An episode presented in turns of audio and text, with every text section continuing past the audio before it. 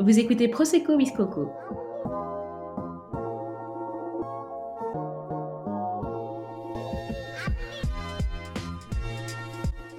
Pour ce 26e épisode de Prosecco Biscoco, j'ai pris l'apéro avec Elodie.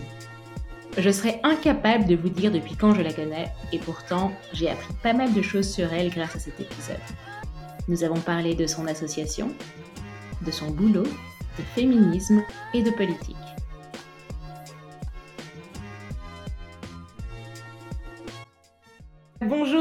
Comment tu vas? Bonjour Zaina, ça va, je vais très bien, merci. Euh, écoute, on est là. Euh, comme, euh, comme certains de nos concitoyens, j'ai pu aller chez le coiffeur tout à l'heure, donc je suis très contente d'avoir revu mes amis. Et, et puis voilà, avoir la, cette impression que la vie reprend, donc, donc ça va. Oui, c'est vrai qu'on a un peu cette impression que la vie reprend doucement. Quel luxe d'aller chez le coiffeur. Moi, j'attends maintenant avec impatience de pouvoir aller faire mes ongles, euh, et là, en fait, c'est fou parce que tu te rends compte que ces petites choses que tu faisais en mode normal, eh ben, en fait, c'est un ah, pur luxe, quoi. Donc, Mais tu sais, tu as tellement raison. Tu sais que tout à l'heure, quand j'étais là sur la chaise en train d'attendre et je me disais, euh, je n'ai jamais été aussi heureuse euh, quoi. Et je te dis, je le dis en mode boutade, mais en fait, on se rend compte et cette, toute cette situation nous a permis, je pense, en tout cas moi personnellement, ça m'a permis de me rendre compte qu'il y avait tellement de, de bénédictions et de, de bonnes choses qu'on prenait pour acquis. C'est incroyable, tu sais. Donc, euh, je pense incroyable. Je, rêve Ah, mais laisse tomber, tu n'es pas la seule. Moi aussi, et, euh, et j'ai une grosse pensée pour euh, des, des, gens que je connais. Euh, il y, a, y, a, beaucoup de personnes dans ce cas qui ont lancé des, des restos juste avant la fermeture des restaurants, tu vois. Et c'est vraiment dramatique comme situation. Alors, avant de revenir sur la période un petit peu louche dans laquelle on vit pour l'instant, je te propose de faire un petit flash dans le passé où je te laisse me parler. donc, j'aime bien commencer mes interviews en demandant aux gens de parler de leur enfance, euh, de leur cadre familial. Euh, c'est juste un peu pour euh, mettre un cadre dans ta carrière actuelle. D'accord, d'accord. Très bien. Alors, écoute, moi, je suis née. Déjà, je suis, je suis la plus petite dans ma famille. Donc, j'ai la chance d'avoir plusieurs frères et sœurs et beaucoup de neveux et nièces. Et en fait, si tu veux, je suis née dans une famille, je dirais, très aimante, famille nombreuse, voilà, où c'était toujours à table, c'était toujours un peu la cacophonie parce que tout le monde parlait en même temps, etc. Et, nos parents qui nous encourageaient souvent à, donner notre opinion et à défendre nos points de vue. C'était toujours très très intéressant les dîners. Euh, voilà, en fait j'ai grandi, j'ai vécu la majorité de ma vie en Belgique, à Bruxelles. Je suis née à Bruxelles, mais j'ai vécu quelques années de ma vie au Congo également. Mais écoute, justement, tu as grandi une grande partie de ta vie euh, en Belgique. Euh, comment ça s'est passé en fait? À quel moment tu es venue rester étudier à Bruxelles? Ah, c'est une bonne question. Mais écoute, j'étais en Belgique et puis à un moment, tu sais, à l'âge de l'adolescence où tu te prends, tu te poses plein de questions sur toi, plein de questions sur ta vie, le sens de ta vie, etc. Mais écoute, j'ai commencé à me sentir vachement mal dans ma peau, vers 15, 14, quelque chose comme ça. Et d'ailleurs, j'étais une très très bonne élève, j'ai toujours été très très bonne élève à l'école, mais là, euh, crise d'adolescence, en plein dedans, et donc mes notes ont commencé à décliner, je me sentais vraiment très très mal dans ma peau, et j'avais l'impression que, euh, parce que j'avais toujours eu des professeurs géniaux, mais j'avais l'impression que à cette période-là, à l'école, souvent on me renvoyait à ma couleur, tu vois. J'étais la seule noire, je pense, dans ma classe, ou la seule fille noire. On était peut-être deux sur plus d'une vingtaine d'élèves. Et, j'avais l'impression d'être à un moment de mon adolescence renvoyée à ma couleur de peau, tu vois? C'était très bizarre parce que moi, dans ma vie et même dans mon éducation, je dirais que je vois pas la couleur des gens, tu vois? Et donc, par exemple, mes amis, je les choisissais parce qu'on avait les mêmes valeurs, parce qu'on avait les mêmes délires, si tu veux, la même façon de voir, de voir la vie, etc. Et j'avais l'impression que, j'avais l'impression d'apprendre que j'étais noire, tu vois à l'école. Alors que moi, le matin, en me voyant dans la glace, je me disais pas, je suis différente, quoi. Et j'ai commencé à me poser tellement de questions sur moi, sur mon passé, sur mes origines, etc., que j'ai fini par demander à mes parents de me laisser terminer mes études secondaires au Congo, euh, RDC, à Kinshasa. Et euh, encore aujourd'hui, je ne sais pas par quel miracle mes parents ont accepté. Et donc, euh, en fait, ces, ces, deux années que j'ai vécues non-stop à Kinshasa m'ont vraiment permis, je dirais, de, entre guillemets, faire la paix avec moi-même, tu vois, me dire, mais en fait, je sais très bien d'où je viens, j'ai peut-être une histoire différente de celle des autres filles de mon âge ou de mes amis, peut-être que toute mon histoire n'est pas, je dirais, focalisée ou concentrée à Bruxelles, mais au moins je sais d'où je viens, etc. Tu vois, et j'ai beaucoup aimé ce séjour à Kinshasa parce que ça m'a permis aussi de développer cette fibre qui m'a, je pense, conduit, on aura l'occasion d'en parler plus tard, qui m'a conduit à créer une association, tu vois. Et non, ça m'a vraiment, ça m'a, ça m'a beaucoup aidé, ça m'a, ça m'a ouvert à d'autres réalités, tu vois. Et, et voilà. Et donc de là, j'ai terminé mes secondaires. J'ai fait mes deux dernières années, mes deux dernières années de secondaire, pardon, au Congo. Et puis après, je suis venue en Belgique pour faire entre autres l'université. Et ça c'est, voilà. Depuis, je ne suis plus vraiment partie de, de Bruxelles et, et, voilà quoi. Donc c'était un peu mon adolescence. Est-ce que du coup, euh, tu me disais à l'adolescence, tu te sentais mal dans ta peau, ça c'est un peu comme tous les ados. Euh, et je pense que c'est encore plus compliqué quand, es, euh, quand tu grandis dans une double culture. Non, non, non, je pense pas parce que, en fait, moi dans tout ce que je fais, c'est surtout, je regarde les valeurs, tu vois. Et à la maison, c'était pas vraiment, on était, on a toujours été, en tout cas dans la sphère privée, dans ma famille, on a toujours été entre deux cultures, tu vois. C'est-à-dire que mes parents, certes, ils ont la culture africaine, ils ont beaucoup voyagé. Euh, mon père a été beaucoup amené à voyager dans son dans sa carrière, ma mère l'a suivi, etc. Et donc, et j'ai de la chance d'avoir des parents très très curieux aussi du monde qui les entoure, tu vois. Ce qui fait que déjà, euh, j'irais même sans, si tu veux, même sans les enfants, tu vois, les parents avaient déjà cette, cette ouverture d'esprit tu vois. Raison pour laquelle je pense aussi, on a eu la grande chance de grandir dans un, dans un environnement où nos parents nous disaient justement d'être curieux et aussi d'être ouverts aux autres, tu vois, et de dire, ils nous disaient, enfin, ils nous disaient jamais, voilà, dans ta classe, euh, sois ami avec les gens qui te ressemblent, tu vois, mais enfin, physiquement, sois ami avec les gens qui te ressemblent physiquement. Non, ils disaient plutôt, recherche des personnes qui te ressemblent sur le, sur le point de vue des valeurs, tu vois. Donc, moi, j'ai jamais senti que entre l'école et la maison, il y avait une sorte de, de séparation, tu vois, ou, de, c'était deux mondes différents. Parce que je me disais, en fait, pour moi, c'était juste la spécificité d'un foyer, tu vois, par exemple, euh, voilà, j'avais des amis où parfois, disons, euh, mettons, les parents sont plus stricts, d'autres, d'autres familles où les parents sont moins stricts. Mais moi, c'était ma, ma spécificité. Bah, je rentre à la maison, on parle lingala, ou, tu vois, mais voilà, c'était pas vraiment, vraiment différent de, du monde dans lequel je vivais, tu vois. Parce qu'au niveau des valeurs, on était alignés. Et donc, je je sais pas, je pense que l'adolescence a aussi pas mal accentué les choses et a aussi exacerbé pas mal de choses. Tu te poses vachement plus de questions, etc. Tout à fait. Mais euh, dans tous les cas, c'est un épisode euh, pour lequel je suis extrêmement reconnaissante, tu vois, parce que ça m'a vraiment permis de, de, de rentrer, entre guillemets, sur mes traces, de retourner sur mes traces et de voir un peu et d'être curieuse, d'aller voir un peu ce qui se passait. Euh, à plus de 8000 km d'où je vivais, etc. Et, euh, et je pense que ça m'a, ça m'a beaucoup fait grandir à l'époque. Tu as dit quelque chose qui, euh, qui m'interpelle. Tu disais tout à l'heure, je ne vois pas les couleurs, la, enfin, les couleurs des gens. Est-ce que tu peux euh, être un petit peu plus explicite mmh là-dessus? Parce que pour moi, voir les couleurs, c'est pas, pas négatif, parce qu'en fait, c'est des choses... En fait, pour moi, quand on dit justement, je ne vois pas les couleurs, c'est un petit peu une manière allez, euh, de prôner une sorte d'universalisme où tout le monde est pareil et tout le monde, en fait, et en disant ça, mmh ça crée entre guillemets euh, de la frustration pour les gens qui ne rentrent pas dans le moule. Par exemple, on est dans un pays européen, donc si tout le mmh monde est pareil, euh, la, la, norme entre guillemets, c'est des personnes mmh blanches européennes et donc du coup, ça crée un peu plus de frustration et c'est aussi nier l'existence d'autres personnes sans tomber dans un communautarisme comme à Londres ou aux États-Unis, quoi. Donc, je veux bien que tu oui, je comprends ce que tu, ce que tu veux dire. Faut pas qu'on se trompe quand je dis ça, parce que moi j'ai utilisé cette phrase, euh, j'irais en réponse à ce que j'expliquais. C'est-à-dire que si tu as suivi mon raisonnement, donc je t'ai expliqué ce que j'ai vécu à l'école, mmh où on me renvoyait à la couleur. Et moi, adolescent de 15 ans, je me dis, mais on souligne souvent que je suis, ah oui, euh, ah oui, mais peut-être que chez toi c'est différent parce que tu es noir, ou bien, tu vois, quelque chose comme ça. Et je dis, mais justement, j'aurais voulu que là, la personne qui voit ma couleur, ben, voient un être humain, tu vois, se disent ah mais non, je vais pas supposer que je sais. Par exemple, j'invente hein, parce que je ne sais plus le cas le cas précis euh, dans lequel j'ai pu ressentir ça, mais c'était euh, ce qui me frustrait que sur base de mon allure, de mon de ma couleur de peau, on se disait ah oui, Donc j'imagine que toi, peut-être plus tard, tu as envie de devenir ça, tu vois. Et ouais, les assumptions. Voilà, c'est ça. Alors que moi, je suis quelqu'un qui, déjà, je déteste qu'on me force sa main. Euh, pour moi, chaque individu est différent et doit avoir cette possibilité de choisir lui-même la vie qu'il veut.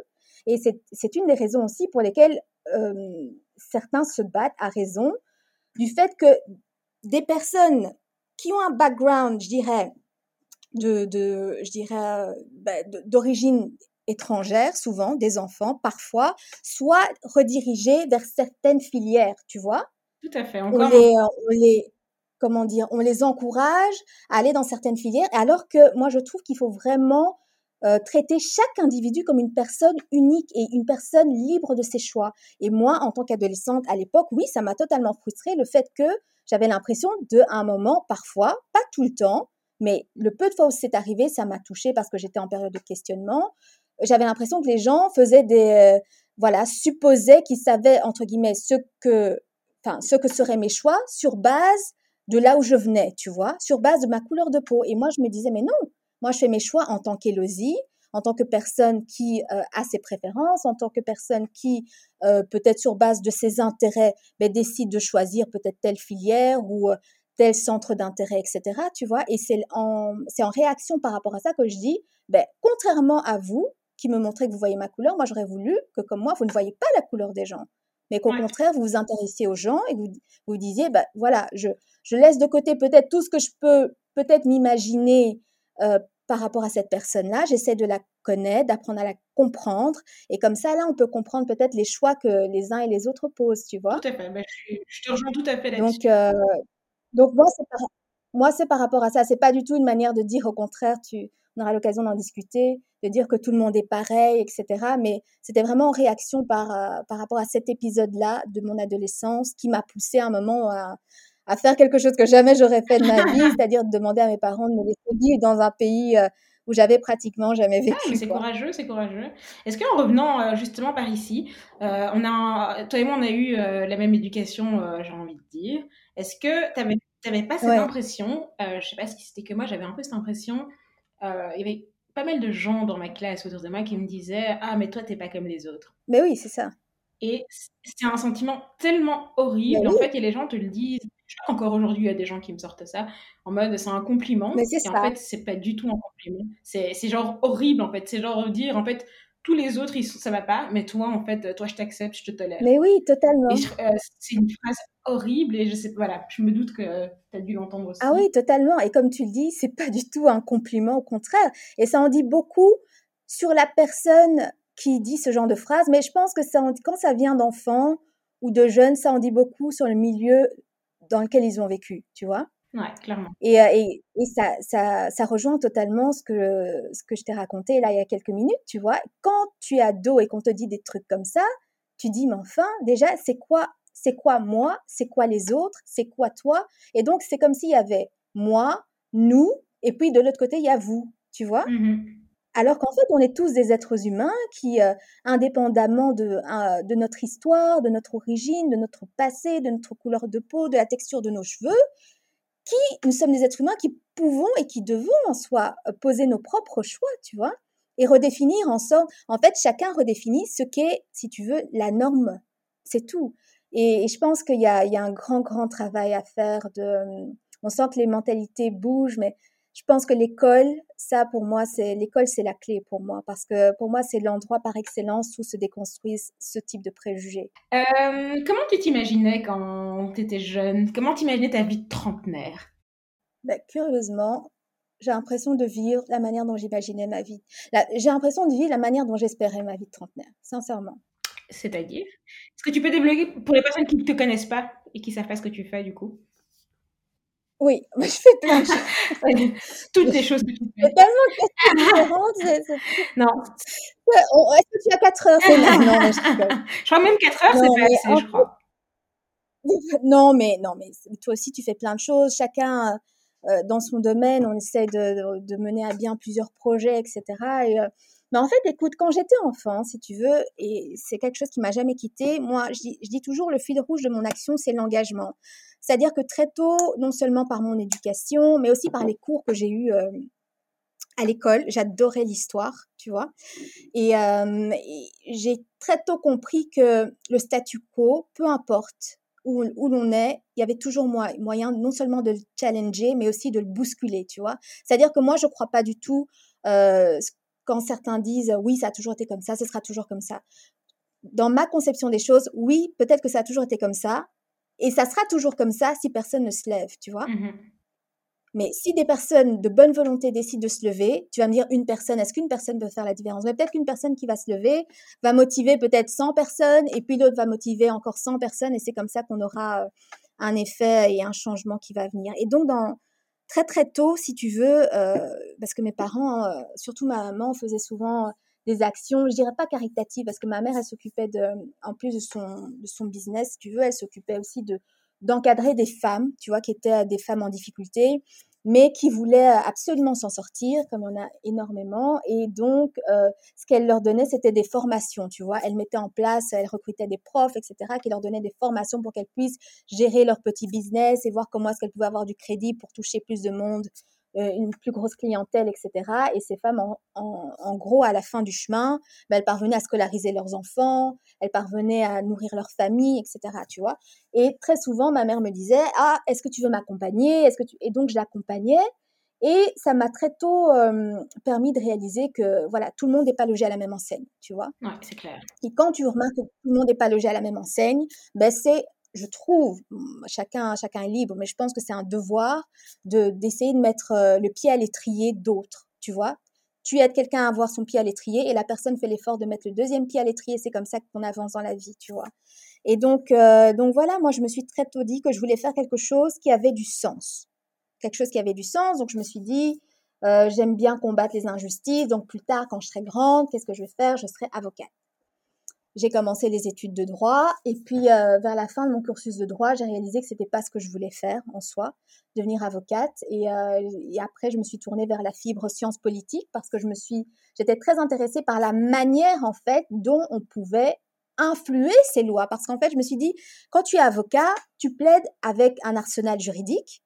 Mais c'est pas toi qui fais les lois, tu vois. Tu dois euh, pouvoir utiliser la loi pour défendre une cause, et j'espère une noble cause mais euh, la loi, c'est pas toi qui l'as fait. Et je me suis dit, ben, pourquoi pas voir un peu s'il y a moyen d'influencer des lois, parce qu'il y a des lois qui sont parfois injustes ou qui ne tiennent pas compte de certaines, euh, de, certaines caractéristiques et qui fait que euh, on a un résultat qui fait que des personnes se retrouvent en difficulté. Donc c'est ça qui m'a un peu intriguée dans l'aspect sciences politiques. Et donc j'ai fait après un master en Sciences Po. Mais ce que je dis souvent, c'est que moi, pour être motivée, pour être impliquée dans quoi que ce soit, je dois trouver du sens dedans. Tu vois, je dois trouver que ce que tu fais, ça t'aide à, entre guillemets, rendre le monde meilleur que tu ne l'as trouvé. Tout à fait. Et ça, je trouve que c'est quelque chose, ça peut sembler bateau, mais je pense que il n'y a pas de petit niveau pour le faire. Tu vois ce que je veux dire? Donc, euh, donc voilà, c'est un peu ma manière de voir les choses. Ouais, non, mais euh, j'adhère complètement. Donc en gros, euh, ce que tu me dis gentiment, c'est que pendant que moi, à 5 ans, je rêvais d'être un mannequin pour euh, Gianni Versace. Toi, tu voulais déjà bosser dans la politique, c'est ça? Non, non, pas du tout, parce qu'en fait, euh, je me suis jamais dit, je veux bosser dans la politique, en fait. Donc, je me suis dit, très tôt, je me suis dit, je veux être avocate, hein. ça c'est sûr. J'ai rabâché les oreilles tout le monde avec ça, mais en même temps, je me disais, euh, je veux faire un truc pour la jeunesse, tu vois, mais je savais pas quoi. Et donc, euh, c'est drôle parce que c'est en discutant récemment avec une, une fille avec qui j'ai étudié à l'école, quand je lui ai parlé de l'association, elle m'a dit Ah, mais je suis pas du tout étonnée parce que tu nous parlais déjà de, de, de ta volonté de faire quelque chose pour la jeunesse à l'époque, tu vois. Est-ce que tu, tu, veux bien parler justement de cette association? Parce que les gens doivent se dire Mais de quoi elle oui, parle? Volontiers. Donc, en fait, moi, j'ai créé une association qui s'appelle des livres sur les pirogues, des livres sur les pirogues. Et c'est une association, et on est une team. Hein. Donc euh, moi, je suis la présidente fondatrice et on a des quelques, on est une toute petite équipe de bénévoles euh, très très motivés que je salue d'ailleurs au passage, qui sont euh, en Belgique et au Congo. Et en fait, le but de cette association, c'est de permettre aux enfants des localités éloignées, donc très très difficiles d'accès du, du Congo, euh, qui souvent sont situés près du fleuve Congo, ben, d'accéder à l'éducation en toute sécurité et en toute dignité. Alors pourquoi? Ben, On a remarqué deux choses. Premièrement, dans des villages qui sont situés le long du fleuve, l'accès à l'éducation est très très difficile. Alors là, soit les parents arrêtent de scolariser leurs enfants, soit les parents envoient leurs enfants étudier dans des centres urbains, donc c'est-à-dire très très loin des villages, donc, hein, donc que ce soit soit dans la capitale, soit dans les capitales provinciales, dans l'espoir que leurs enfants aient de meilleures conditions d'éducation et puissent s'en sortir dans la vie, tu vois. Et nous, on s'est intéressé à un village qui s'appelle Mankanza, qui est dans la province de l'Équateur, donc on est à 925 km au nord de Kinshasa où en fait, euh, il y a très très peu d'écoles en matériaux résistants. Et donc, euh, tu as 15 000 enfants, plus de 15 000 enfants qui se rendent à l'école en pirogue tous les jours, du lundi au samedi, comme l'école là-bas c'est du lundi au samedi, et donc au péril de leur vie, tu vois, les enfants embarquent sur des petites pirogues de très mauvaise qualité. Mauvaise qualité pourquoi? Mais parce que les parents n'ont pas les moyens de leur construire des pirogues de meilleure qualité. Et donc, les enfants embarquent dès l'âge de 8 ans sur des pirogues où ils sont à 6, parfois à 10 même, et ils, ils pagayent pendant parfois même 30, 40 minutes sous un soleil de plomb quand ils reviennent de l'école, pour arriver à l'école justement. Et il faut savoir, pour les personnes qui ne le savent pas, que le fleuve Congo fait en certains endroits 25 km de largeur. Donc, quand tu tombes dedans, bonne chance, surtout avec le courant. Et donc, on a un taux de noyade très élevé dans ce village-là. Et, moi, j'ai appris, en fait, c'était totalement par hasard. Euh, je, prenais des nouvelles parce que j'avais de la famille éloignée qui vivait encore dans ce, dans ce village de Mankanza. Et euh, j'ai appris totalement par hasard que des enfants venaient de, mourir sur le chemin de l'école, une pirogue s'était renversée et quatre enfants étaient morts noyés. Et ça m'a tellement émue et révoltée. On était en 2015. Je me suis dit, mais comment en 2015 des enfants meurent sur le chemin de l'école, quoi? Et, je suis partie euh, sac à dos avec des amis. On est parti dans le village en question.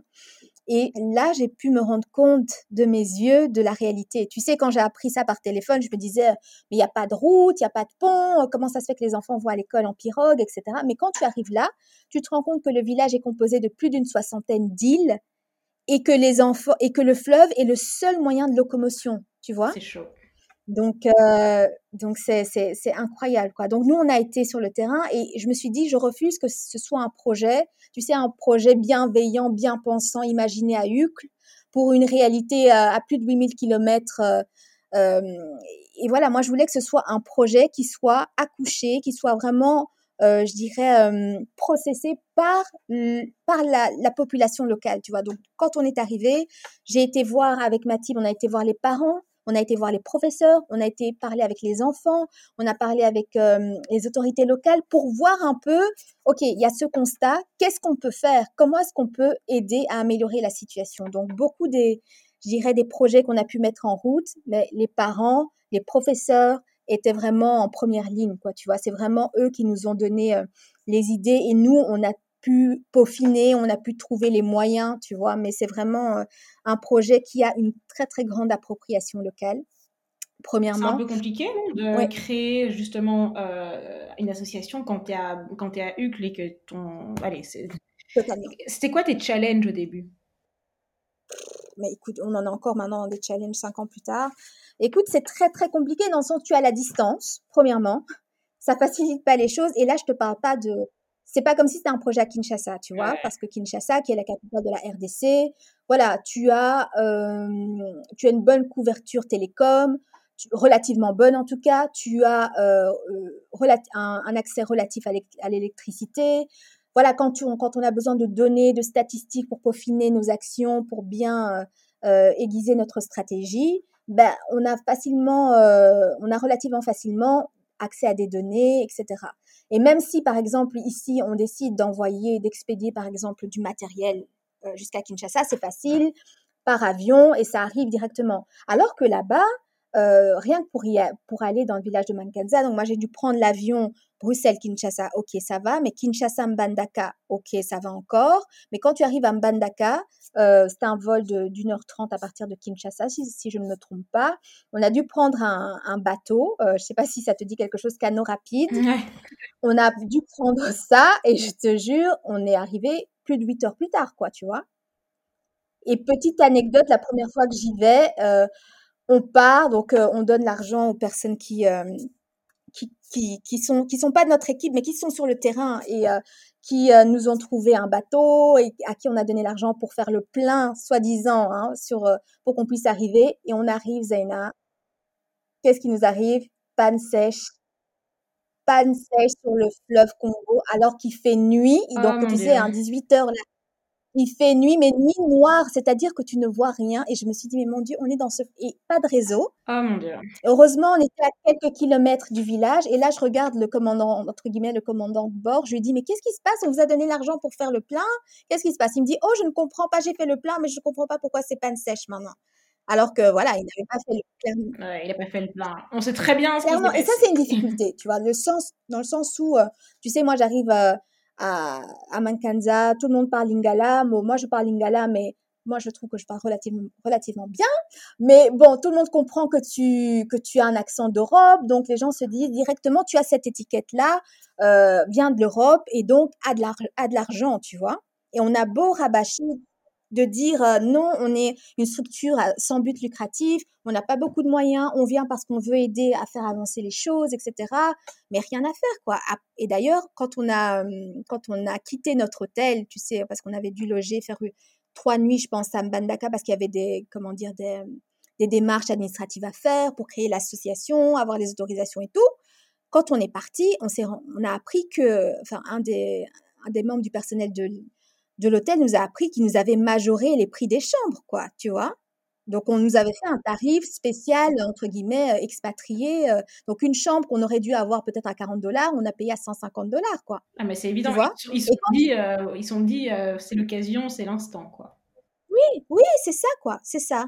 Et donc, euh, et ça, c'est un problème supplémentaire parce que ça, ça peut, tu sais, quand tu es une structure, une petite structure et que tu n'as pas de moyens et que chaque scène t'est comptée, que tu dois justifier ceci, et parfois, et nous, parfois, sincèrement, on doit, on doit faire un choix en se disant, soit on programme une prochaine mission sur place et euh, on a le on a le plaisir et la chance de pouvoir aller parler avec les enfants, savoir avo- savoir comment est-ce que ils trouvent que le projet évolue, euh, qu'est-ce qu'ils voudraient qu'on améliore et tout. Soit euh, on fait une action conséquente, tu vois, parce que en fait, juste le trajet, le logement, ça nous coûte tellement cher qu'à un moment tu dois faire des choix, tu vois. Et quand tu dois faire des choix, tu dois avoir une équipe sur laquelle tu dois pouvoir compter. Et là maintenant, on a une équipe toute petite sur laquelle on peut compter. C'est toutes des personnes très sérieuses, très honnêtes, très habitées par la cause qu'on défend. Mais il nous a fallu cinq ans pour euh, nous séparer de personnes qui, euh, peut-être, on trouvait, n'étaient pas là pour les bonnes raisons, n'étaient pas assez motivées, ou tu vois. Mais ça, c'est des challenges qu'il faut, euh, il faut accepter, tu vois. Il faut accepter. Et aujourd'hui, euh, l'association, elle en est où? Qu'est-ce qui se passe euh, avec Alors, le Covid et tout? J'imagine que ça doit pas être évident non plus. Écoute, c'est pas évident, mais je dirais l'association d'année en année, tu vois, petit à petit, en fonction de nos moyens, euh, on a pu mettre en place certaines actions. Donc très tôt, euh, on s'est dit, bien sûr, l'idéal ce serait de construire une école, en une, une école digne de ce nom, en matériaux résistants, mais aussi durables, euh, à un carrefour d'îles qui permettrait aux enfants, de faire une distance beaucoup plus réduite pour aller à l'école. Mais on n'a pas les moyens pour l'instant de construire une école. Alors qu'est-ce qu'on s'est dit? On s'est dit, ben, prenons l'option d'un partenariat. Faisons un partenariat avec une école située dans un camp- campement pêche et qui accueille des enfants qui viennent à l'école en pirogue. Donc, on a commencé ce partenariat-là. Au début, on avait juste donné des fournitures scolaires. Ensuite, on a construit les premières toilettes de l'école. Figure-toi que pour une école de 225 enfants, il n'y avait pas de toilettes et les enfants n'avaient pas d'endroit où se laver les mains. Et pour nous, c'était c'était vraiment crucial qu'ils puissent aller euh, à la toilette euh, dans des circonstances, enfin, avoir des toilettes hygiéniques à leur disposition et aussi avoir des points d'eau qui leur permettraient de se laver les mains, surtout dans une région qui est souvent l'épicentre d'Ebola. Et là, on est vraiment dans une période pré-Covid, hein, pour te dire. Ensuite, euh, on a, par le soutien qu'on a pu recevoir, on a construit un bateau scolaire. Et tout ce qu'on construit, j'aimerais souligner qu'on le fait localement. C'est-à-dire que quand on construit, c'est toujours en faisant appel à des talents locaux, à des artisans locaux, parce que on, on, on connaît et euh, on connaît très très bien le talent local et, et des livres sur les pirogues c'est pour nous c'est pas un projet caritatif c'est un projet qui encourage l'indépendance c'est un projet qui encourage l'émancipation et c'est un projet qui se veut aussi euh, je dirais euh, promoteur de talents locaux tu vois alors donc nous ce qu'on a fait quand on a voulu cons- construire notre bateau scolaire on s'est retourné vers un chantier naval un excellent chantier naval congolais euh, bien qu'il était éloigné de notre village, ben, on a fait, on a passé la commande, on a eu le bateau scolaire qu'on voulait, superbe au niveau des normes de sécurité, etc. On a fourni notre bateau scolaire de gilets de sauvetage. Et pour les personnes qui se posent la question, un bateau scolaire, c'est tout simplement comme un bus scolaire. Donc, euh, vous voyez le bus scolaire, mais imaginez-vous le bus scolaire ben, sur l'eau, tout simplement. Parce qu'on voulait, on voulait vraiment permettre aux enfants de n'être que des enfants, tu sais, sur le trajet de l'école, parce qu'on a regardé ces enfants, on a vu que très très tôt, ils sont responsabilisés. Quand tu vois euh, ces pirogues dont je te parlais, ben, souvent c'est des enfants qui sont qui ont 10 ans, qui les pagaient, qui sont en charge de la, de la, de la sécurité de leurs petits frères qui ont 7 ans, 6 ans, etc. Pardon? Ils, ont, ils sont carrément en charge de la vie de leurs petits frères. Oui, ah oui, totalement, tu vois. Et donc, euh, donc on s'est dit bateau scolaire. Donc, il y a eu le premier bateau scolaire. Là, pour l'instant, il ne fonctionne pas euh, parce que l'école, pour l'instant, ne fonctionne pas, etc. Et ça demande une logistique. Euh, à côté de ça, on a entamé la réhabilitation de salles de classe. Donc, on a déjà réhabilité une salle de classe. On prévoit de réhabiliter encore quatre autres salles de classe et de construire notre première bibliothèque dans le campement de pêche, dans l'école qui est située dans le campement de pêche, vraiment pour permettre aux enfants de pouvoir mais, se familiariser avec les livres, découvrir des livres et pouvoir avoir ce moment qui soit une bulle pour eux, où ils n'ont pas de responsabilité, où ils peuvent s'évader via la, via la lecture. Et on a déjà euh, des personnes qui nous ont euh, très généreusement donné des ouvrages euh, adaptés aux enfants. Maintenant, on va entamer la construction de la bibliothèque. Donc, c'est un local. On a déjà le local. Maintenant, on doit faire les travaux, financer les travaux dans le local, la décoration du local et, et voilà, le, comment dire, apporter plus de livres pour les enfants. Et, et voilà, c'est un peu ce qu'on fait. Euh, pour l'instant, on aide à la scolarisation de 225 enfants. Euh, ces 225 enfants qui bénéficient euh, des actions DLSP dans cette école-là, qui est une école totalement qui manque de tout en fait. Moi, j'ai été vraiment émue par l'histoire de, de, cette école qui est dans un hangar. Et c'est vraiment une école, je dirais, qui a été faite comme ça avec les moyens du bord. Mais quand j'ai parlé avec le promoteur, j'ai été vraiment touchée cet homme m'a dit, moi, j'ai pas beaucoup d'argent, j'ai, mais ce que mes parents m'ont donné, c'est l'accès, l'éducation et c'est ce que je veux offrir aux enfants de mon campement de pêche. Et, avec ses économies, il a acheté un petit lopin de terre.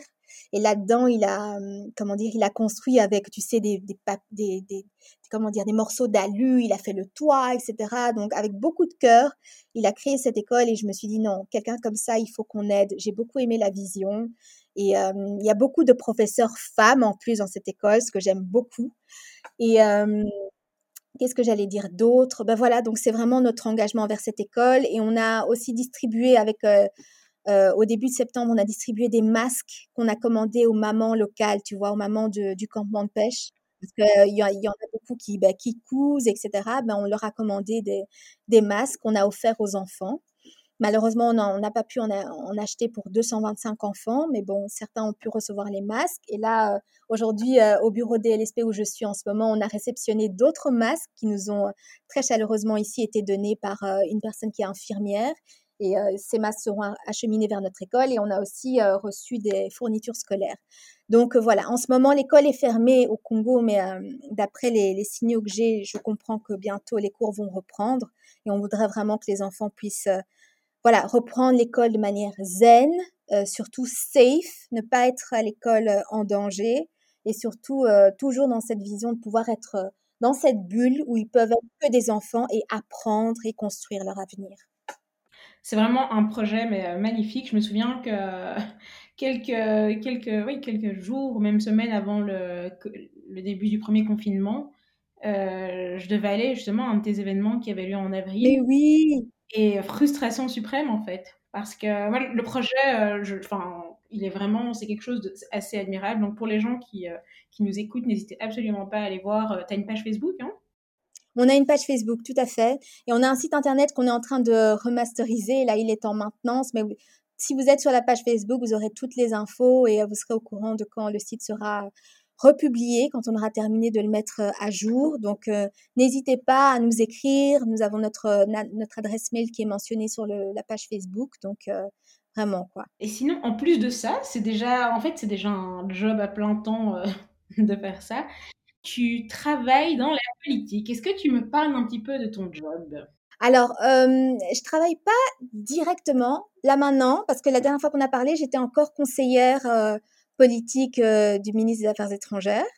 Donc j'ai été au sein du, cabinet du ministre des Affaires étrangères pendant sept ans et demi. Et là, depuis septembre, je suis à la direction du protocole des affaires étrangères, mais où je suis une des personnes en charge, si tu veux, du, du personnel diplomatique. Donc c'est plus du tout, euh, mon job n'est plus du tout politique, si tu veux. Donc c'est une autre facette du job que je, que je découvre en ce moment et que j'aime beaucoup d'ailleurs aussi. Tu n'es plus lié à un parti politique, on va dire. Si, en fait, je suis toujours engagée en politique, mais ça, c'est pas, c'est plus lié avec à mon job, si tu veux. Déjà, euh, dernièrement, lorsque j'étais conseillère du ministre des Affaires étrangères, mon, mon job n'était pas si politique que ça, tu vois.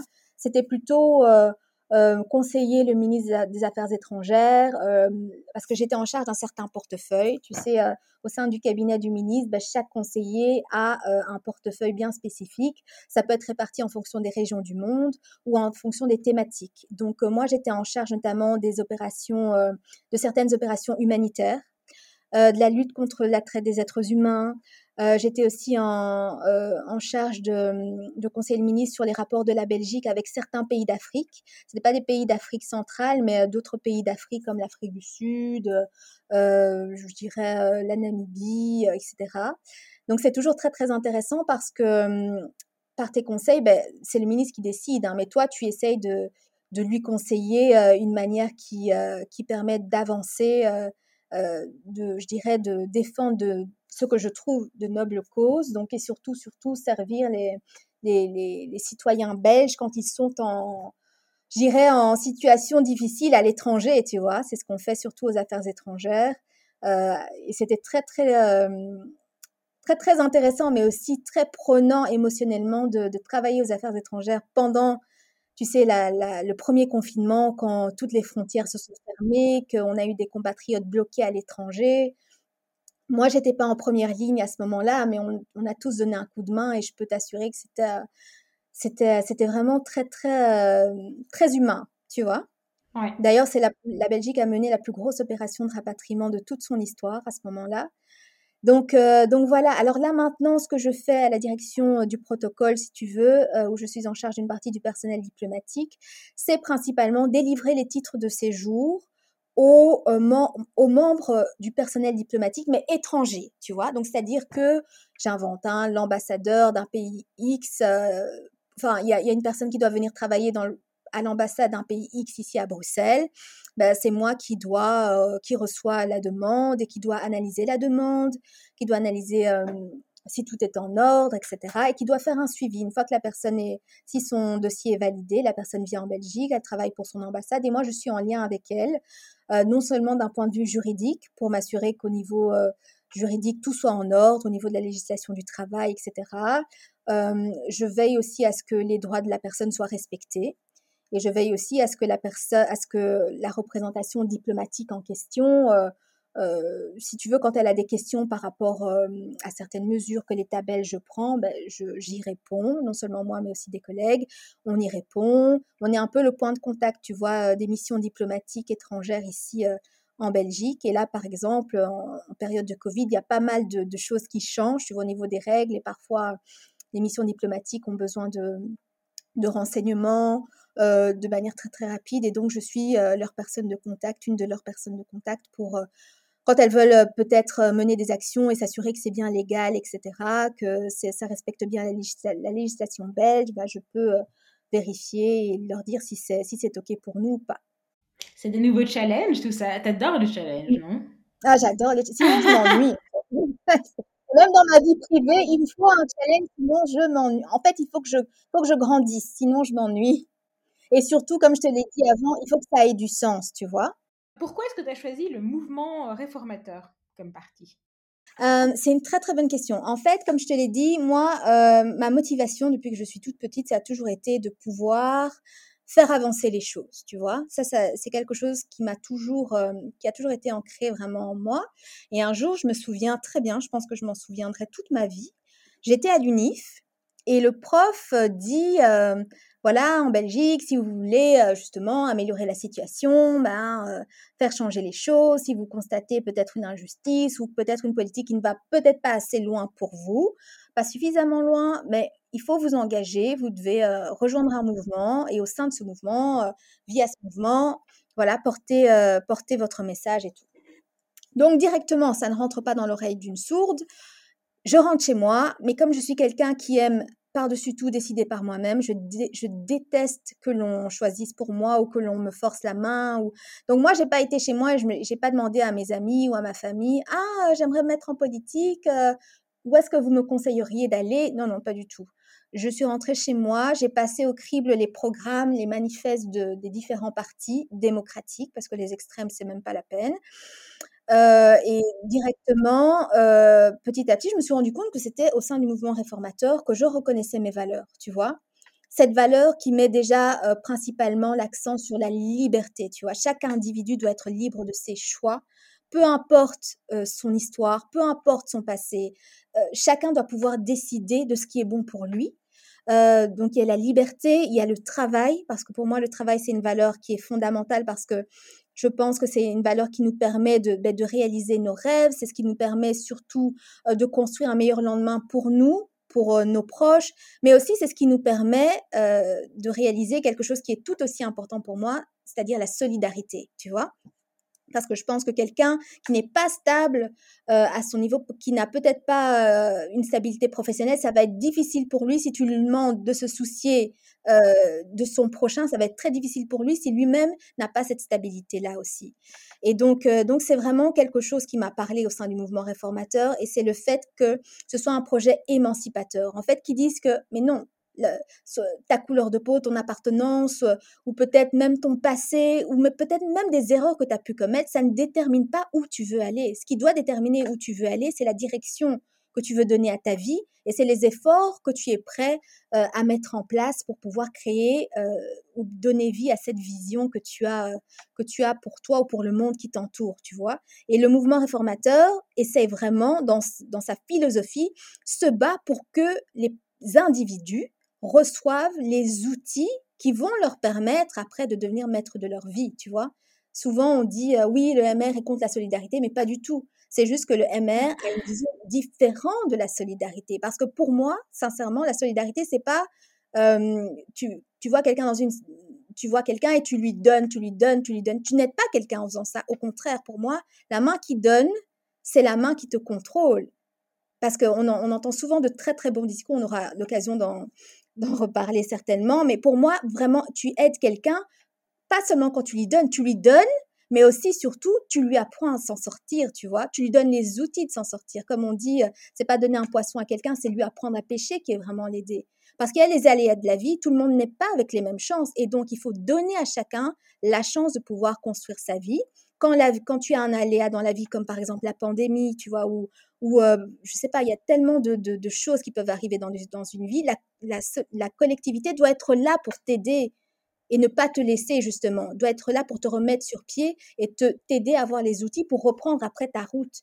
Mais moi, je suis pas d'accord de, de mettre dans une philosophie où tu es dans une sorte de cage dorée, où on te, on te donne, on te, on te maintient dans, cette assist, dans un certain assistanat, mais où en fait tu es dans une sorte de cage dorée de pseudo, entre guillemets, de pseudo-sécurité, mais en fait, tu ne sais pas aller au-delà. Alors que moi, j'ai une vision qui est grande et je veux pouvoir aller là où on ne m'attend pas et pas là où on se dit que je devrais être, tu vois? Je comprends ce point de vue, mais le côté euh, solidarité, euh, je t'avoue que c'est pas du quand, quand je pense à solidarité, je pense que je pense pas du mmh tout euh, au MR. Je ne pense pas spécialement non plus au que au PS parce que comme tu dis, c'est pas non plus faut pas tomber dans l'assistanat, c'est pas ça le but. Mais la chose c'est que je j'ai vraiment du mal à mettre ensemble mmh solidarité et le libéralisme économique euh, que défend le MR. Je dis pas que c'est négatif. Hein. Ce que je veux lui dire, c'est que j'ai plus l'impression que l'humain vient après mmh et que le plus important, en fait, c'est clairement euh, mmh oui, ce libéralisme euh, économique et surtout aussi ce côté un peu.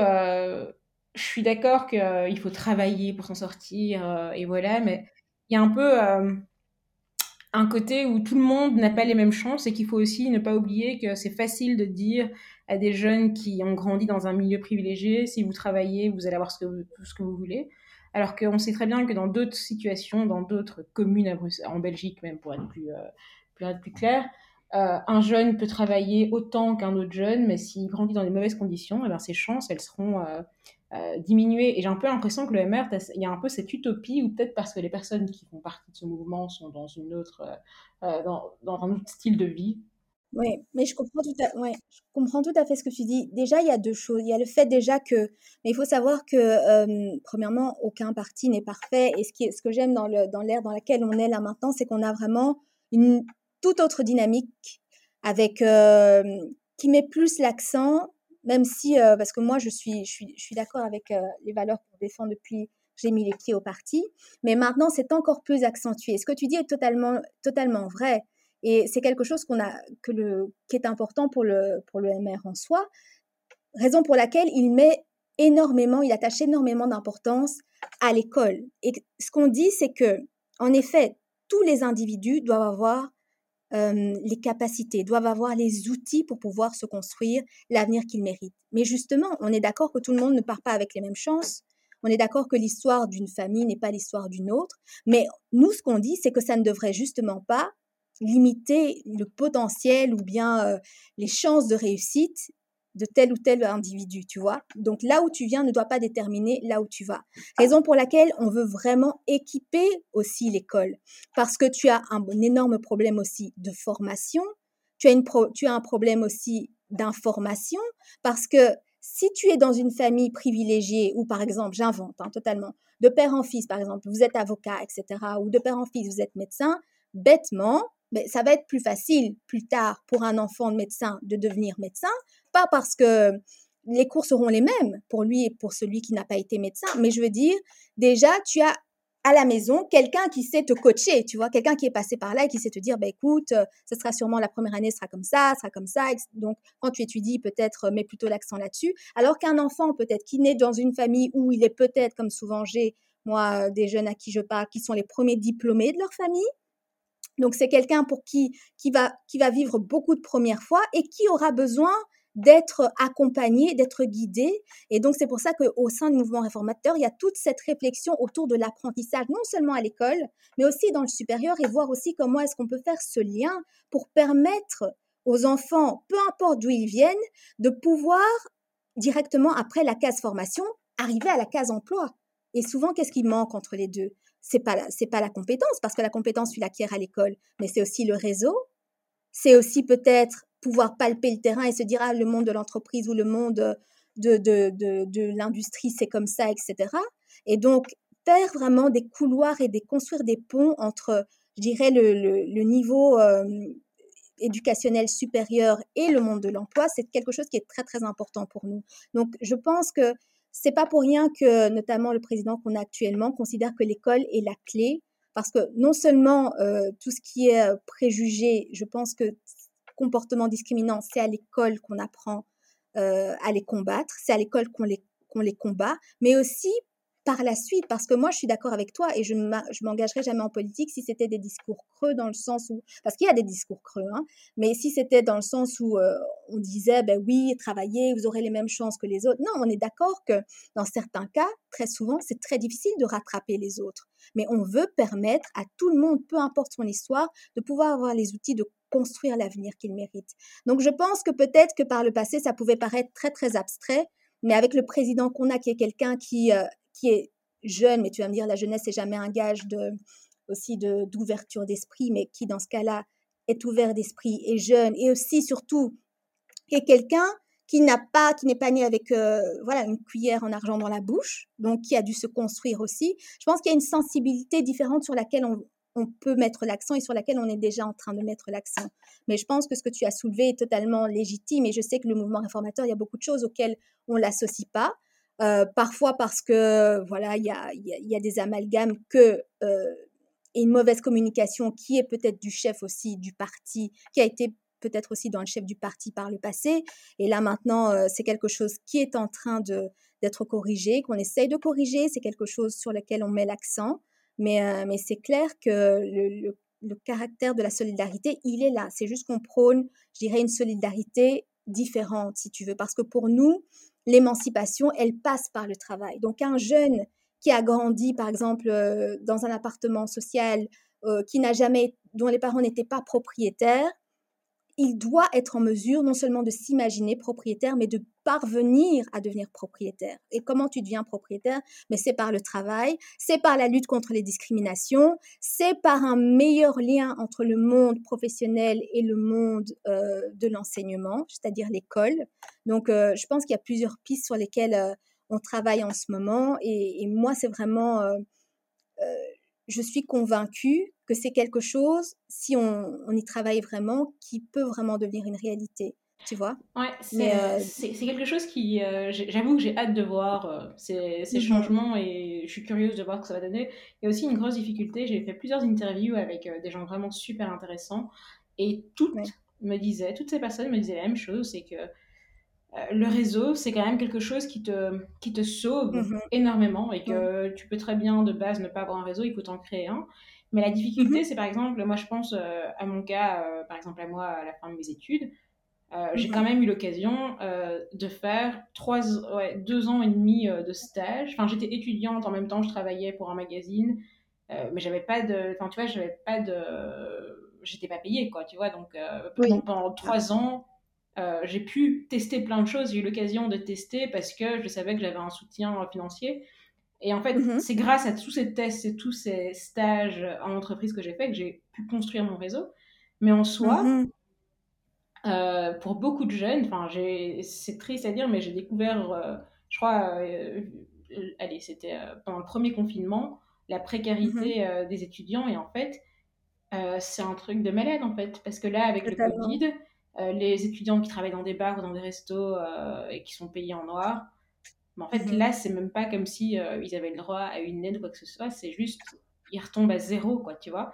Mhm. Et dans ma tête, ça me paraissait tellement Enfin, je savais très bien qu'il y avait des étudiants qui travaillaient en tant que études, hein, c'est pas ça, mais c'est juste, je, je, pense que j'avais pas conscience d'à quel point euh, tu avais une, une économie euh, parallèle, quoi, tu vois. Mm-hmm. et, euh, et, que ça, pour ça, en fait, euh, je pense que c'est bien de trouver des solutions pour avoir une meilleure éducation, que tout le monde ait la même éducation pour avoir les mêmes, enfin, à peu près les mêmes bases. Mais en fait, le problème, c'est surtout après, parce que le réseau, quand le temps de le construire, et eh ben, on sait pas, c'est difficile de gagner de l'argent en même temps, quoi. Donc, euh, donc voilà, je t'avoue que j'ai hâte de voir euh, les choses qui vont C'est très intéressant ce que tu dis. C'est vraiment très très intéressant ce que tu dis. C'est quelque chose que moi déjà j'ai pu constater parce que quand je le peux, je fais du mentorat, c'est-à-dire que je vais dans les universités ou les hautes écoles, tu vois. Tu as le temps, toi, euh, encore tu dis quoi? Tu as le temps de faire ça? Tu as le temps de ben, faire écoute, ça comme pu, D'ailleurs, je l'ai dit récemment, j'ai pas le temps d'en faire euh, aussi souvent parce qu'avant, je pouvais. En fait, avant, quand j'étais encore aux études, euh, si tu veux, ou à la fin de mes études et même au tout début de ma carrière professionnelle, j'en faisais. Je, en fait, je faisais du mentorat de jeunes, mais qui, voilà, qui euh, n'avaient pas la chance d'avoir une structure familiale, tu vois, qui pouvait les, les encourager à la maison et tout. Et, euh, et ça, c'était dans une, dans une ASBL que je faisais ça. J'étais membre d'une ASBL qui faisait ça, qui se focalisait sur la jeunesse et tout. Et avec le travail, c'est vrai que j'ai pas, j'ai plus énormément le temps de, de, de, faire ça de manière régulière, mais j'ai des jeunes, si tu veux, qui me, que je suis en fait. Tu vois, j'en ai quelques-uns, peut-être euh, quatre, que je suis. Et moi-même, j'ai des mentors, pour te dire. Donc, euh, en fait, c'est juste euh, retransmettre ce que j'apprends, tu vois, tout simplement. Euh, mais c'est clair que, de par mon expérience, de par ce que j'entends de ces jeunes en général, c'est clair que le réseau, c'est extrêmement important. Comment est-ce que tu imagines ton futur dans la politique? C'est une très bonne question, ça. Comment est-ce que j'imagine mon futur dans la politique? Écoute, pour moi, la politique, c'est pas une carrière. Donc, je sais pas. Donc, euh, parfois, les gens s'attendent peut-être à ce que je dise oui, dans cinq ans, j'ai envie d'être telle, euh, avec telle fonction. Mais oui, c'est pour ça. que je te demande ça. non, pas du tout. C'est pas du tout. C'est curieux, mais moi, c'est pas du tout comme ça que je vois les choses. En fait, je veux être quelque part où j'arrive à faire avancer un, un projet. J'arrive à, à insuffler une dynamique. Tu vois ce que je veux dire? C'est-à-dire euh, être, quelque part où, euh, voilà, après, parce que pour l'instant, je suis vraiment dans la phase où j'écoute beaucoup, donc euh, je, m'adresse à des gens, je dis, est-ce que vous voulez bien me raconter un peu comment vous vivez cette période, quelles sont les difficultés, qu'est-ce, que, qu'est-ce, qui, selon vous, devrait être amélioré? J'écoute beaucoup pour me renseigner, pour voilà, pour apprendre et tout. Et donc, moi, je me dis, je veux pouvoir, ce que j'ai toujours dit, je veux pouvoir défendre un projet qui soit en phase avec la réalité, en phase avec les attentes aussi. tu vois, si ça passe, que ça puisse vraiment aider à, améliorer une situation. D'ailleurs, j'avais toujours dit que moi, je me mettrais jamais sur une liste électorale pour colorer la, la liste, tu vois. J'avais toujours dit que le jour où je mettrais sur une liste, ce serait parce que je crois dans le projet. Je pense que je serais convaincue que si ça passe, si euh, la liste est élue, ben, on sera en mesure d'insuffler une bonne dynamique, d'apporter du sang neuf et de répondre vraiment à, des questions euh, qui méritent qu'on qu'on y apporte des solutions, etc. Raison pour laquelle je m'étais présentée en 2019. Et euh, pour la toute première fois, alors que j'étais en politique depuis 2011, tu vois, donc ça a été tout un cheminement, ça a été beaucoup d'apprentissage et ça a été beaucoup de, moi, j'aime pas être à la table juste pour être à la table, pour faire de la figuration. La figuration, c'est pas dans mon ADN, c'est pas dans ma, manière de voir les choses. Au contraire, je pense que quand je suis autour de la table, je suis toujours très préparée, très, très, très, très informée. Et si je défends un point, c'est parce que pour moi, je suis convaincue que résoudre ce point-là, ça aiderait vraiment euh, des gens, tu vois. C'est euh, le point idéal. Euh, c'est quoi le féminisme pour toi? Ah, le féminisme. Déjà, c'est pas un gros mot parce que Très souvent, très longtemps, ça a été un gros mot ou considéré comme un gros mot. Je trouve que c'est pas c'est pas un gros mot. Et comme je dis souvent, et je suis pas la seule à le dire d'ailleurs, je l'ai piqué, je pense, une grande personnalité politique qui dit euh, le droit des femmes, c'est pas une question, c'est pas une affaire de femmes, c'est une affaire d'être humain, c'est une affaire de respect des droits fondamentaux. Donc, euh, donc voilà, moi je pense que le féminisme, c'est pas quelque chose qui est dans l'air du temps, c'est quelque chose qui est, qui est primordial, qui est nécessaire et ça n'est pas une affaire de femmes. Les hommes comme les femmes sont, concernés. D'ailleurs, je suis une très très grande euh, admiratrice et, euh, et euh, je dirais avocate du mouvement initié par les Nations Unies qui s'intitule He for She parce que je pense que c'est important de rappeler que les hommes font partie de la solution et qu'il faut vraiment les incorporer très tôt les sensibiliser. Quand dis très tôt, ben, c'est dès l'enfance, les sensibiliser euh, à la cause des droits de la femme, quoi. Parce que moi, je trouve ça quand même scandaleux qu'en 2021, euh, une femme gagne moins qu'un homme pour le même travail effectué. Et ça, c'est pas une réalité qu'on vit euh, en Papouasie-Nouvelle-Guinée, c'est une réalité qu'on vit ici chez nous. Donc, c'est très important de se le rappeler. Donc, il est important de continuer à faire bouger les mentalités et le féminisme est nécessaire ce combat est nécessaire euh, pour enfin euh, mettre fin à cette inégalité, je trouve. Qu'est-ce que tu penses euh, du, entre guillemets pop féminisme donc en gros un peu ce côté que des célébrités comme Beyoncé, Katy Perry ou même Madonna font un petit peu que le, être féministe c'est nouveau dans la vibe, c'est cool quoi, tu vois. On n'est plus à l'époque de Simone de Beauvoir où des féministes étaient en colère et n'aimaient plus les hommes.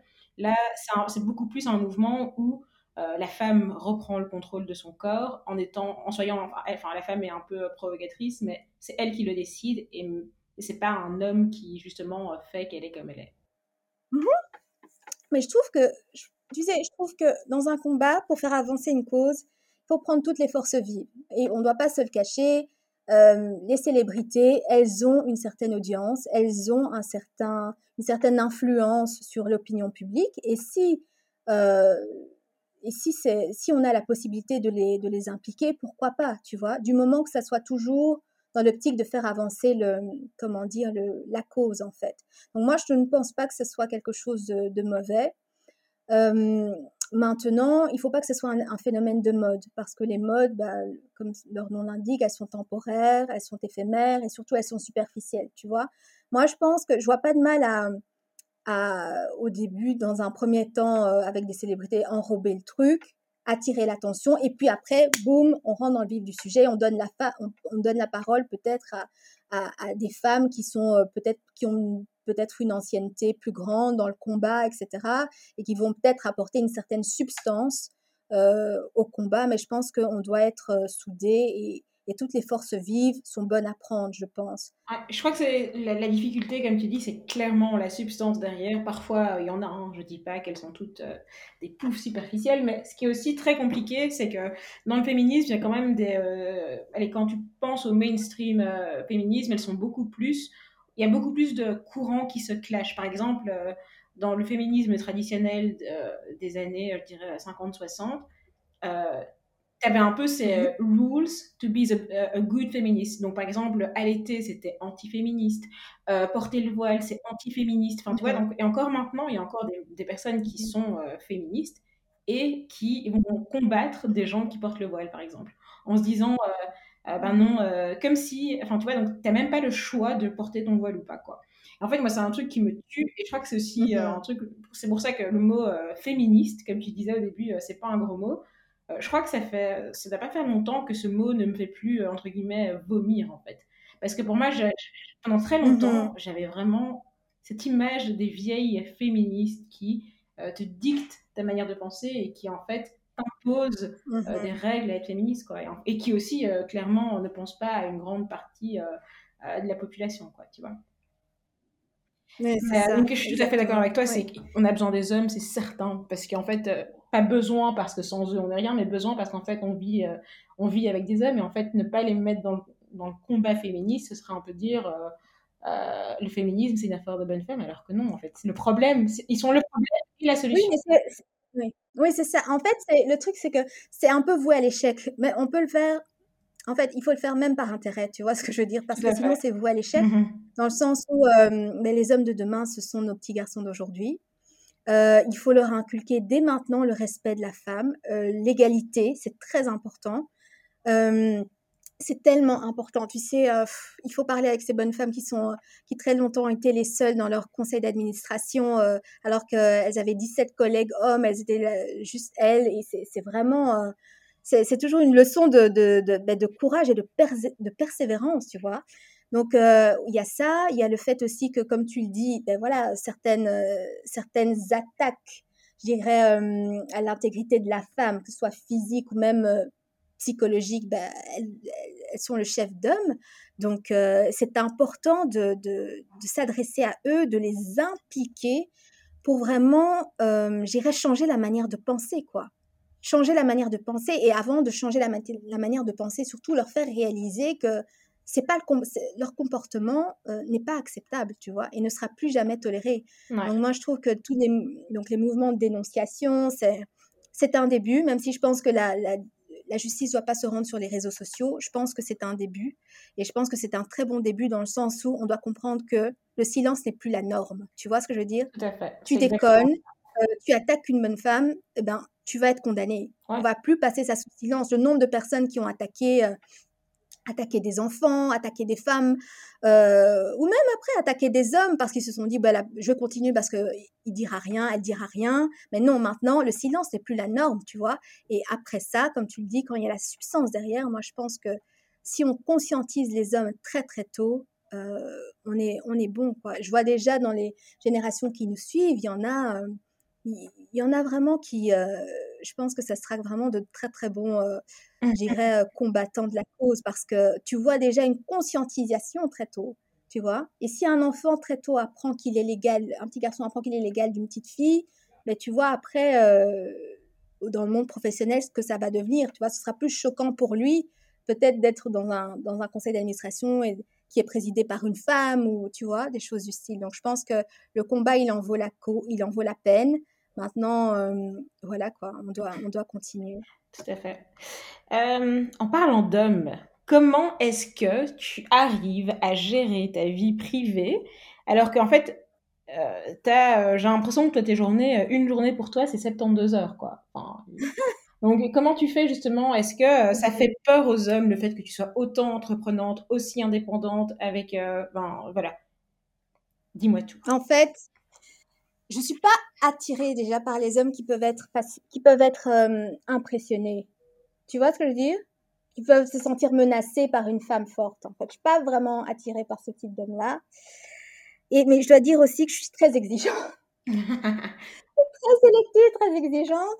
Donc, euh, mais écoute, euh, c'est un challenge. Hein, je, je vais pas te mentir, c'est un challenge de gérer sa vie, de d'avoir cet équilibre vie privée, vie professionnelle, euh, qui est un challenge que beaucoup d'autres millennials vivent, etc. On essaye chacune de trouver notre équilibre, mais je dirais que contrairement au début de mes années, tu sais, quand je rentrais dans la vie, en fait, c'est très drôle, quand j'ai commencé à travailler il y a, 8 ans bientôt, tu sais, pour moi, c'est, je me disais, le boulot, ça doit être toute ma vie, quoi, tu vois. J'avais rien, je voyais même plus mes amis, je sortais pas, et je m'habillais même de manière très, très conservatrice. C'était très bizarre. Et, euh, et j'ai eu la claque de ma vie le jour où, euh, après le boulot, je suis partie à la nif d'une pote et j'étais habillée, tu vois, genre tailleur gris, machin, tout. ma pote m'a fait, mais hello, qu'est-ce qui se passe? Qu'est-ce qui se passe? Et là, je me, suis, je, me suis, je me suis dit, non, ça peut plus continuer. C'est pas parce que tu poursuis tes... Tu dis quoi? C'est une vraie amie, quoi. Non, une de mes meilleures amies en plus. Ouais. Mais elle était tellement, euh, tellement catastrophée que je me suis dit, non, il y a un souci. Et donc j'ai réfléchi et je me suis dit, euh, je me suis dit, mais non, en fait, euh, c'est pas parce que tu poursuis tes objectifs au niveau professionnel ou associatif que tu arrêtes de vivre, quoi. Et donc, euh, et donc voilà. De, après, à partir de ce moment-là, j'ai décidé de reprendre ma vie en main. Je fais très attention à mon équilibre, très attention à prendre du temps pour moi, c'est très important. prendre du temps pour moi, donc le self-care pour moi c'est hyper important. Je médite beaucoup. Euh, voilà, et aussi, je mets un point d'honneur à, avoir ma vie sociale. Avec le Covid, bah, on doit se réinventer, donc ça peut être par Zoom, par, par, par vidéoconférence, etc. Mais être là, tu vois, pour, pour mes proches, c'est très important. Et puis, niveau, sinon, sentimental, ça va pas mal. Donc, je pense que tout, à coup, tout doucement, je, je trouve mon, mon rythme. Et, et, tu sais, moi, dans la vie, je me suis toujours dit, les choses, ça se force pas, quoi, tu vois. Tout à fait. Je suis, euh, peut-être que c'est un défaut, mais moi, je suis persuadée, dans ma vie, jamais, euh, c'est vraiment comme ça que je, que je fonctionne. Je me dis, euh, faut être avec quelqu'un, et même dans mes amitiés, je suis comme ça, faut être entouré de gens qui sont avec qui tu es aligné sur les valeurs, même ma team, hein, tu sais, mon équipe, c'est des gens avec qui je suis entour, alignée sur les valeurs. Et quand vous êtes aligné sur les valeurs, ben, les choses vont se mettre, quoi, tu vois. Et si ça se met pas, c'est que ça devait pas se faire. Et donc, euh, donc j'ai jamais été vraiment quelqu'un de, de, très inquiète ou de très. Euh, je, pense que les choses se mettent bien au beau moment. Je crois en la providence et donc, euh, donc voilà. Donc je dirais que dans ma, mais je te cache pas qu'au début de ma vie professionnelle, ça a été très difficile de trouver cet équilibre. Mais là maintenant, j'embrasse vraiment euh, pleinement ma vie de jeune trentenaire et. mais, je, mais je pense que c'est important d'avoir quelqu'un qui te soutient, tu sais, dans tes projets. C'est pour ça que je disais, je veux pas être avec quelqu'un qui est impressionné euh, ou qui se dirait je suis moins homme parce que je suis avec quelqu'un peut-être qui voilà qui euh, est très focus sur ses projets et qui euh, réalise des projets tu vois réalise beaucoup de choses mais j'ai besoin d'être j'avais besoin d'être avec quelqu'un qui est comment dire inspiré et inspirant et aussi qui te soutienne quoi parce que dans tout ce qu'on fait, tu, tu, le sais très bien, dans tout ce qu'on fait, c'est jamais la surface n'est jamais plane, donc il y a, y a des challenges, comme, comme tu l'as dit tout à l'heure, j'aime beaucoup les challenges, mais les challenges, c'est, dur aussi parfois, tu sais, c'est ce que tu te prends dans la figure. C'est euh, épuisant. C'est épuisant euh, physiquement, émotionnellement. Euh. Cette interview, pour moi, c'était vraiment important de le faire parce que c'était l'occasion de montrer ce que c'était en fait une femme passionnée, parce que je crois que c'est ce qui résume un petit peu ce que tu es. Donc, encore merci pour cette interview. Merci à toi, Zaina. Merci beaucoup.